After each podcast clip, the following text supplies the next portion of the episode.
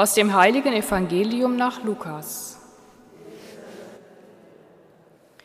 In jener Zeit redete Jesus zum Volk vom Reich Gottes und machte gesund, die der Heilung bedurften.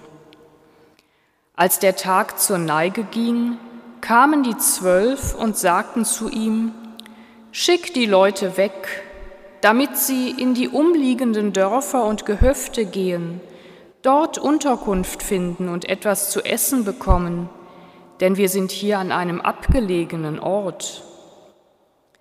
Er antwortete ihnen, Gebt ihr ihnen zu essen. Sie sagten, wir haben nicht mehr als fünf Brote und zwei Fische. Wir müssten erst weggehen und für dieses ganze Volk etwas zu essen kaufen. Es waren nämlich etwa 5000 Männer. Er aber sagte zu seinen Jüngern, Lasst sie sich in Gruppen zu ungefähr 50 lagern. Die Jünger taten so und veranlassten, dass sich alle lagerten.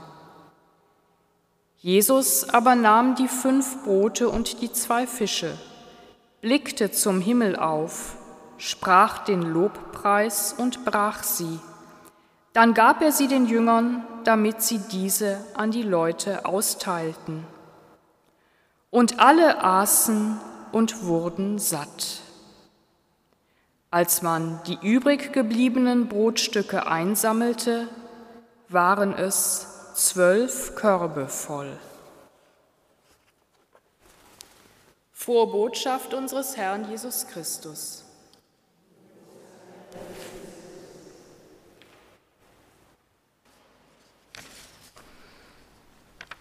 Es reicht doch für alle, liebe Mitfeiernde, und darüber hinaus. Es reicht für alle, wenn wir das wenige oder auch das viele, das wir haben, miteinander teilen. Und wir werden Leben im Überfluss haben. Wenn wir uns da einlassen, darauf abzugeben, dann werden wir erhalten, es wird uns geschenkt, dreißigfach, sechzigfach, hundertfach, wie es in einem Gleichnis heißt. Doch wir müssen aktiv werden, abwarten, dass sich etwas ändert, reicht nicht. Jesus macht es vor. Er diskutiert nicht lange. Tut ihr etwas, sagt er seinen Jüngern und Jüngerinnen, gebt ihr ihnen zu essen, denn die Menschen haben Hunger. Es ist keine Zeit abzuwarten, zu diskutieren, Sitzungen einzuberufen, Abstimmungen zu machen. Es ist Zeit zu handeln, etwas zu tun. Und wie sehr passt das auch für die Kirche? Die Menschen haben Hunger nach Sinn, nach Gemeinschaft, nach einer freien, bunten, vielfältigen, gerechten Kirche. Und wenn es nach Jesus geht, so wie er hier im Evangelium handelt, dann sagt er denen, die die Macht haben, etwas zu tun, gebt ihr ihnen zu essen, tut etwas, ändert etwas, damit niemand mehr hungern muss, werdet aktiv. Und das Reich Gottes wird im Überfluss unter euch ankommen und alle werden satt. Und es bleibt noch etwas übrig, zwölf Körbe voll. Wen können wir einladen zu dem, was noch übrig ist? Zu den zwölf Körben mit Liebe und Hingabe im Überfluss?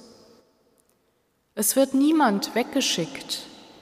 Jesus ist einladend, lässt die Menschen sich setzen, alle, 5000 Männer und die Frauen und Kinder natürlich auch. Wen würden wir sich lagern lassen und einladen zum Mahl, damit alle satt werden, damit alle ihren Platz am Tisch haben?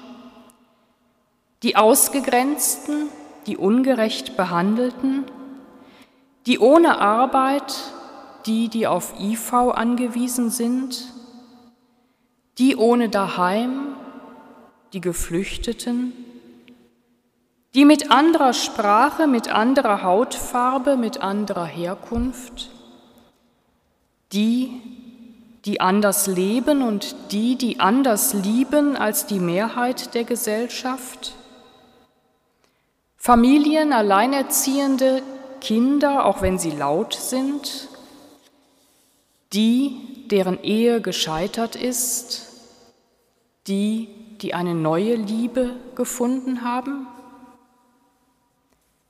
Liebe und Segen im Überfluss. Ist es nicht das, was wir an diesem Fronleichnamsfest feiern? Dass wir aus der Verbindung mit Gott nie herausfallen können? Dass wir großzügig und freigebig sein dürfen mit allem, was uns geschenkt ist? Paulus hat die Worte überliefert, die Jesus gesprochen hat, als er mit seinen Jüngern und Jüngerinnen das letzte Abendmahl gefeiert hat. Er hat sich hingegeben, damit wir das Leben haben, damit wir die Verbindung, die wir mit Gott und die Gott mit uns hat, immer wieder feiern und festigen können. Dazu gibt Jesus seinen Segen.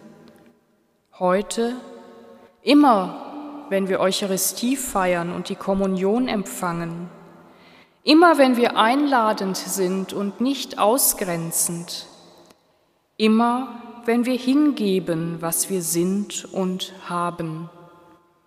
Denn es ist uns geschenkt, unerschöpflich, unaufhörlich, unentgeltlich, unvergänglich so wie es der Dichter und Theologe Andreas Knapp schreibt, Eucharistie, Messefeier, unermesslich, Schuldvergebung, unentgeltlich, Gottesworte, unausschöpflich, Freundesgabe, unausdenklich, Abschiedsworte, unvergesslich.